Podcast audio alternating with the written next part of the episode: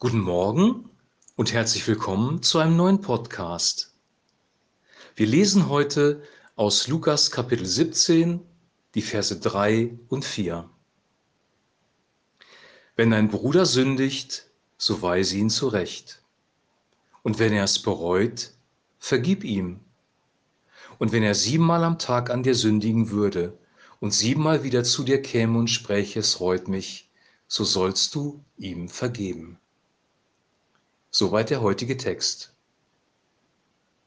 Jesus spricht hier über Vergebung und wie wir mit unseren Mitmenschen umgehen sollen. Und wenn jemand zu uns kommt und uns Vergebung bittet, dann sollen wir ihn, dann sollen wir ihm vergeben. Und wenn er das siebenmal am Tag machen würde, dann sollen wir ihm siebenmal vergeben. Das ist eine mega Herausforderung, finde ich. Ich finde, siebenmal ist schon sehr, sehr viel. Stell dir mal vor, ähm, jemand hat dich belogen oder betrogen oder sonst irgendwas gemacht und kommt zu dir, entschuldigt sich, dann sagst du, okay, nehme ich die Entschuldigung an. Macht er das zum zweiten Mal am gleichen Tag, wird es dir schon schwerer fallen, aber wie ist das bei siebenmal? Oder was bedeutet überhaupt siebenmal? Ich glaube, siebenmal die Schöpfung wurde, das Universum wurde in sieben Tagen geschaffen. Siebenmal ist die Zahl der Vollendung, der Vollkommenheit. Ich glaube, Jesus wollte hier keine mathematische Gleichung aufstellen, sondern sagen, dass wir immer und immer und immer wieder vergeben sollen. Was bedeutet jetzt vergeben oder was bedeutet Reue? Reue bedeutet, die Person denkt um. Ihr ist klar geworden, ich habe einen Fehler gemacht und kommt zu dir und bittet um Vergebung. Und Vergebung bedeutet nicht, ich habe gute Gefühle oder ich ähm, praktiziere irgendwie Nächstenliebe, sondern Vergebung bedeutet von dem Ursprung des griechischen Wortes her loszulassen, frei zu geben. Ich lasse den, ich verbrenne den Schuldschein, ich lasse es los, ich gebe das Problem in Gottes Hände. Das sollen wir übrigens auch bei Menschen tun, die uns ähm, sonst irgendwie geschädigt haben, die nicht zu uns kommen. Wir sollen sowieso allen Menschen vergeben. Das heißt, wir sollen Leid, das uns zugefügt worden ist, in Gottes Hände legen, es loslassen. Das ist hier gemeint. Und das kannst du mit guten, das kannst du mit schlechten Gefühlen tun. Wenn zum Beispiel ein Kind missbraucht worden ist und demjenigen, der es missbraucht hat, wenn wir brutal sagen, du musst dieser Person jetzt vergeben und gute Gefühle haben, dann ist das unbarmherzig. Wenn wir aber die wahre Bedeutung von Vergebung vermitteln, nämlich ich lasse das Ganze los, ich lege es Gott in die Hände, ich gebe ihm auch meinen ganzen Schmerz, ich lasse den Schmerz auch zu, dann werden sich auch langfristig die Gefühle verändern, die Gedanken verändern, wir werden verwandelt werden. Vergebung bringt uns nämlich Heilung. Wenn wir anderen vergeben, wenn wir loslassen, bringt es uns Heilung.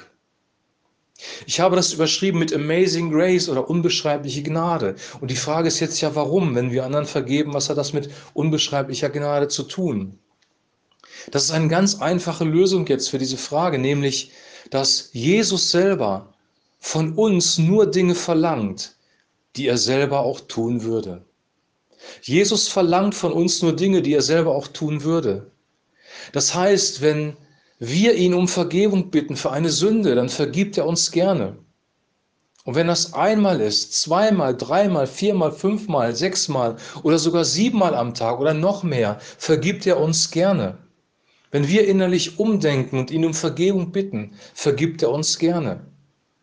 Die Gnade Gottes, die Barmherzigkeit Gottes ist nicht limitiert. Gott hat Ressourcen, die unendlich sind. Und seine Barmherzigkeit und seine Gnade und seine Vergebung sind unendlich.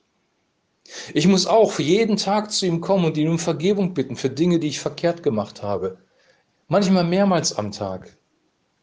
Und das ist gut so, dass wir wissen, dass eine Quelle, wo wir Vergebung empfangen können. Und dann können auch wir unser Fehlverhalten, unsere Sünde loslassen und uns selber vergeben, weil Gott uns vergeben hat. Amazing Grace, unbeschreibliche Gnade.